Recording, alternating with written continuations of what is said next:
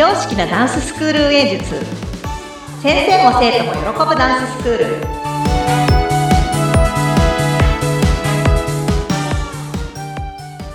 本気で踊り本気で学び本気で楽しむ幸せ製造工場ケンケンダンスファクトリーこと伊予田智子ケンケンですよろしくお願いしますよろしくお願いします。インタビュアーの高野です。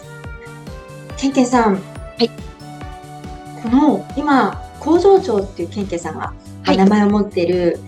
ダンススタジオの一番最初の思い出とかって今日は聞かせていただきたいなと思ってきたんですけど。なあもう遡ることかなり昔になりますけどはい。いやそれこそ私あの実は自分の先生がいて、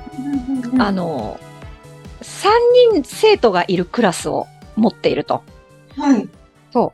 れをちょっと私に任せたいっていうふうに言ってくださって、私もまだまだ全然、全然未熟だったんですけど、なんなら、なんなら先生の生徒で全然普通に生徒としてやってた側なんだけど、ちょっとやってみないかっていうところから始まったので、はい。3人の生徒から始まってるんですよ、実は。そうなんだ。もうデビューがババンといきなりっていう感じだったんですね。そうなんですよ。で、しかもカルチャーセンターの、その、ダンス講座みたいな。なんかそれをちょっと引き継ぎみたいな感じで渡されたのが、最初のきっかけだったんですね。うんうんうんうん。だから私も本当に技術のなさはコンプレックスだったし、やっぱダンスは好きでしたけどね、うん。先先生ってみたいな。え？みたいな。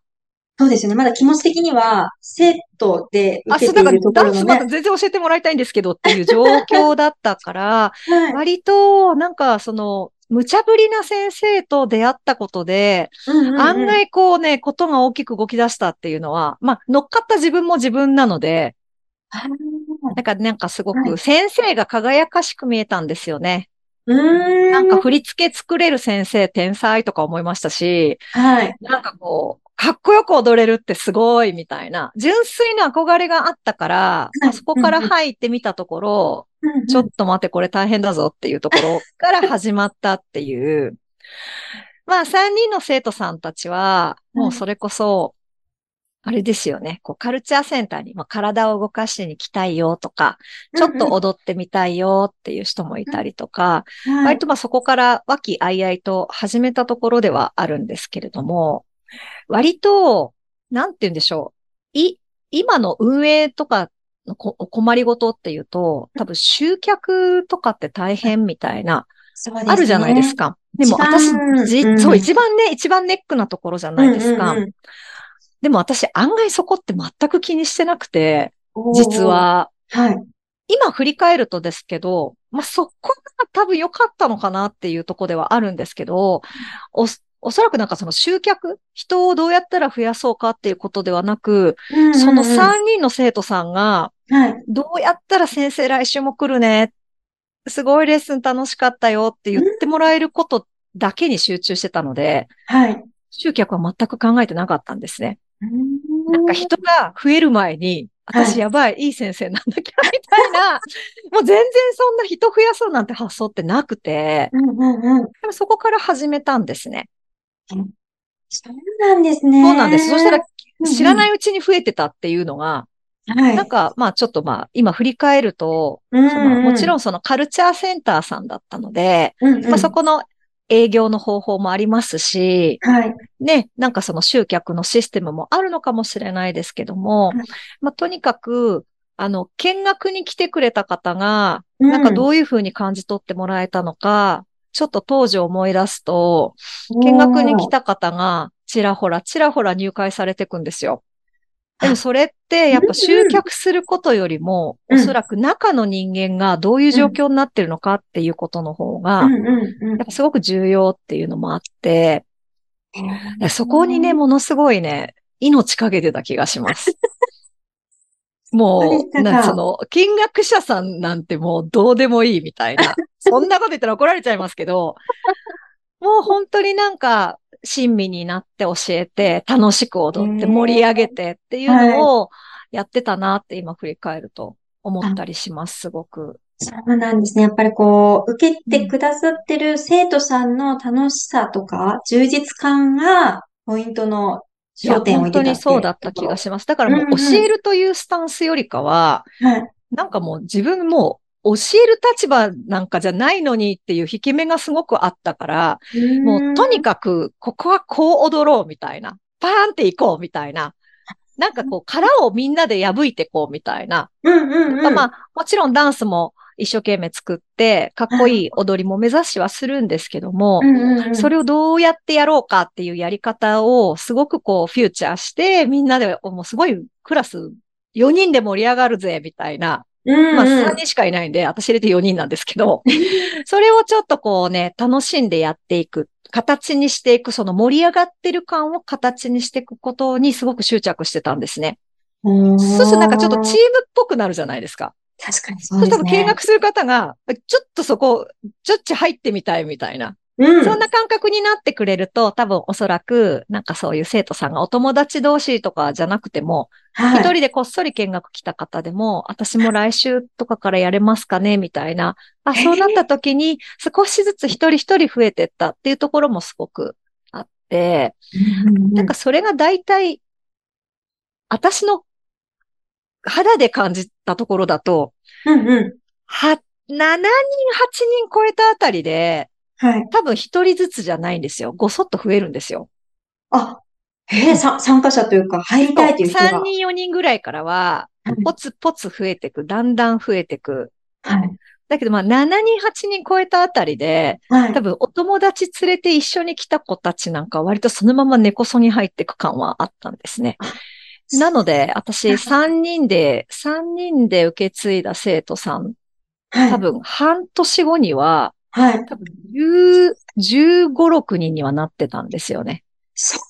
そうなんですよ。ケンケンマジックですね、もう。これこそ。割と、割となんかね、あとは、受付の方の力は借りました。はい、受付の方が、ちょっとすごく言ってくださってたのが、割と、ちょっと変わった先生いるよって。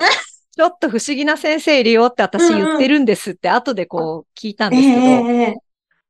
そう、なんかもう見学来たらね、こう踊ら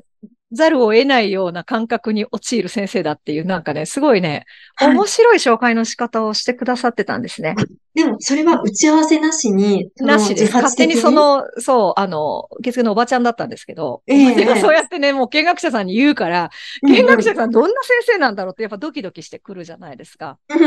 もう中に入ると、はい、なんかよくわかんないけど、すげえ熱狂的な先生がいるみたいな。多分馬が合えば、いや、この先生面白いなっていう感じであれば、はい、おそらくね、多分みんな私もやってみたいみたいな。なんかそういう感じで少しずつ増えてったんですね。うんうん、で、ある一定の人数が増えたところから、ぶわっと、なんて言うんでしょう。こうマンパワーじゃないですけど、えー、中に混ざりたい人たちになってくるんですよね。だから最初の4、5人ぐらいが一番きついところで、はい、そこを早く切り抜けられると、はい、意外とこうクラスがうまく軌道に乗ったりするんですね。だから私がよくやる手法としては、はい、4、5人のクラスには最初自分も入るんですよ、メンバーとして。あ、踊り手というか、そう、あの、みんなと一緒にチームとして入ってる体で、はい、クラスを進行していく。でも、あの、生徒さんたちで、割とこう、勢いのある、押せる人数になったら、うん、生徒たちでプロデュースして、自分はちょっとこう、旗から見て、こう、弾いて、指導してあげる感じにすると、もう生徒さんたちが一人一人キラキラ輝くので、意外とそういうなんかその見せ方じゃないですけど、うん、そのあたりは、その発表会の作品とか、そういうのだけじゃなくても、はい、クラスの見せ方なんかも、割と当時はすごい工夫してました。あ、そうなんですね。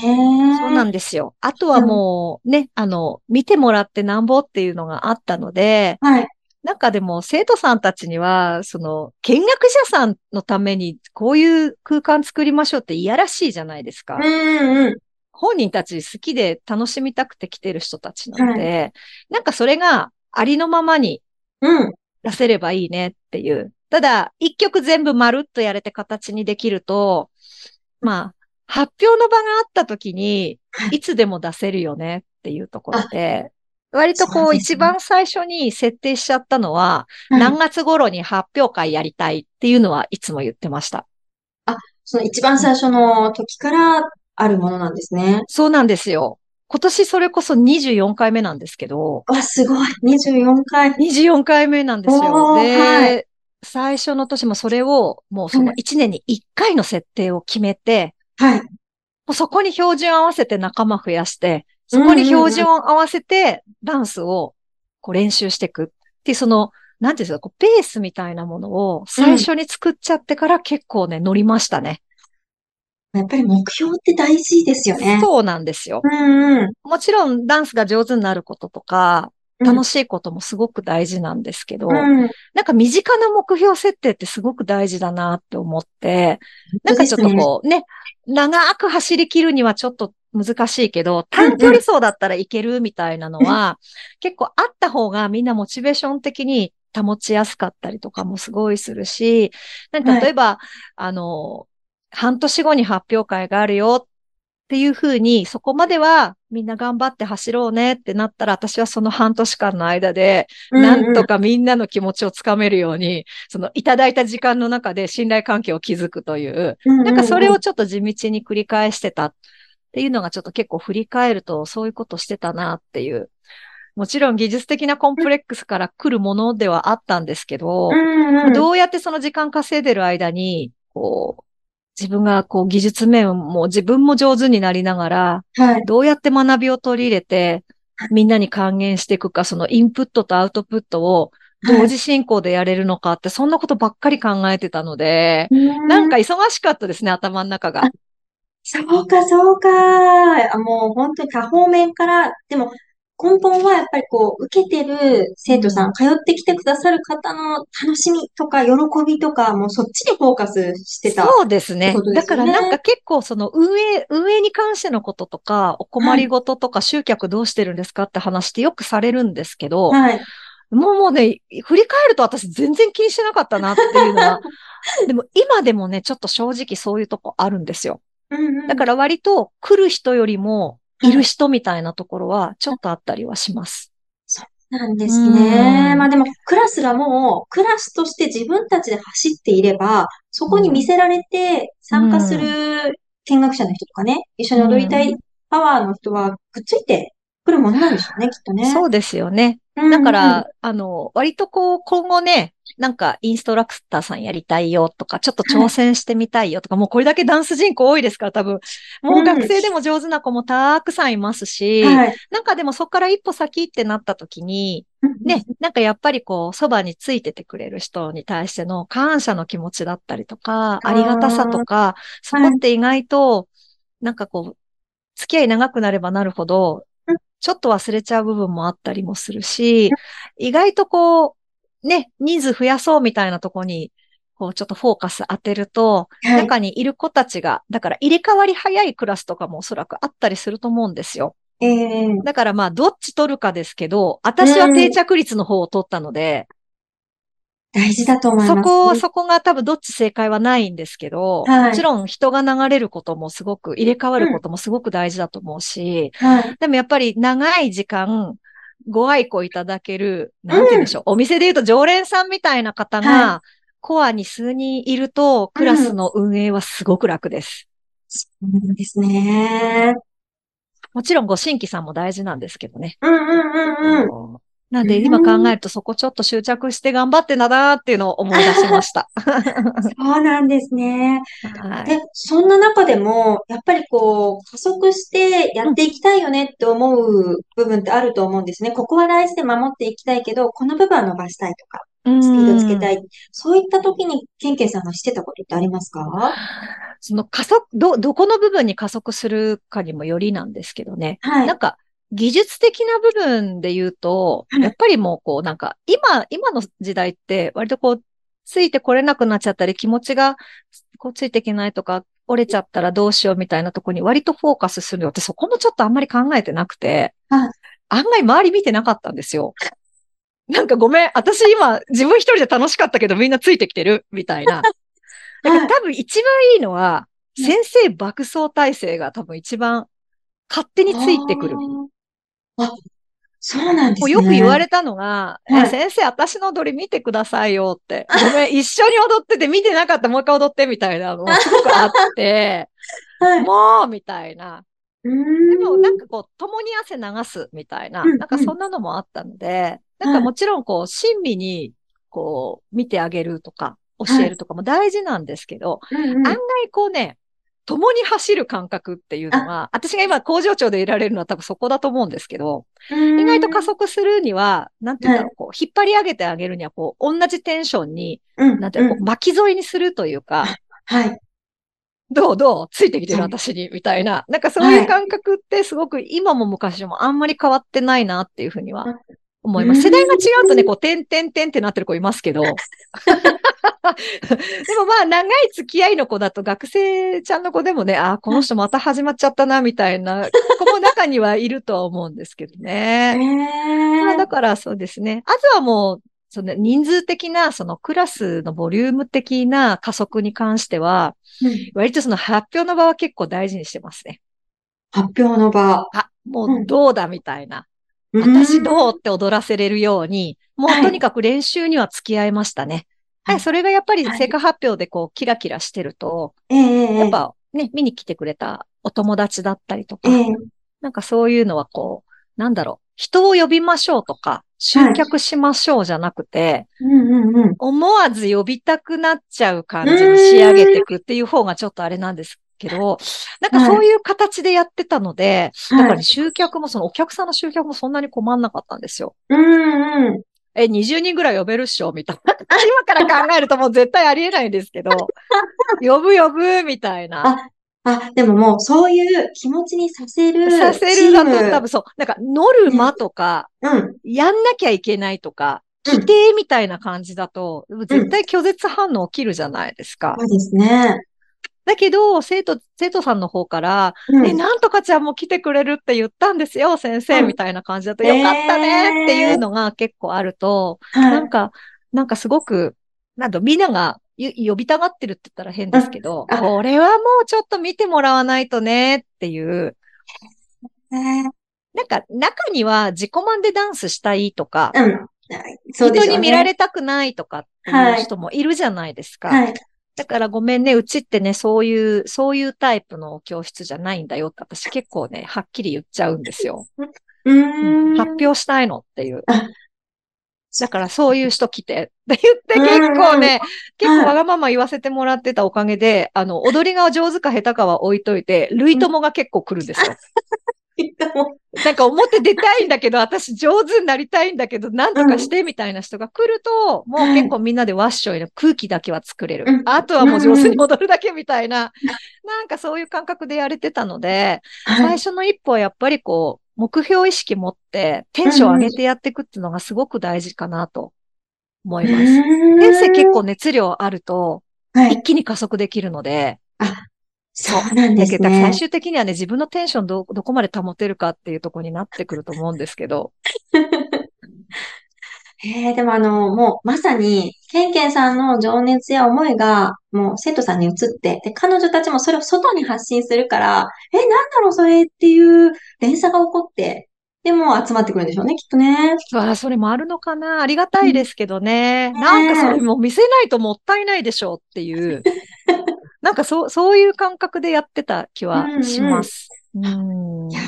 やっぱりすごい素敵ですよね。あとあれですよね、なんか、クラスを持ってから試してみたこととか、これやってみたっていうのって何かありました？クラスを持ってみて、やって、まあ、人数にもよりなんですけど、はい、でもさっきもちょっと出たように、人数少ない時には、ちょっとなんちゃってチームみたいな感じで、フォーメーションをちょっと自分を入れて作ってみたりとか。はい。あとは、なんかこう、あれですかね、見学者さんギャラリーが多い時なんかは、あえてなんか、ちょっとプチ発表会みたいなのをレッスンの中でやってみたりとか、はい。で、なんかそのクラスに入会を、こう、促さずに、今度発表会の紙に来てみたいな。なんかそんなトンチンカンなインフォメーションしてたような気はするんですけど、あんまりそういう人ってもう終わった後すぐに私もやりたいみたいな感じもちょっとあったりとかしたので、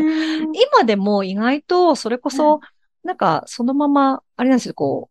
う、入会募集してない時期があるんですよ。あの、年中募集してないんです、実はうち。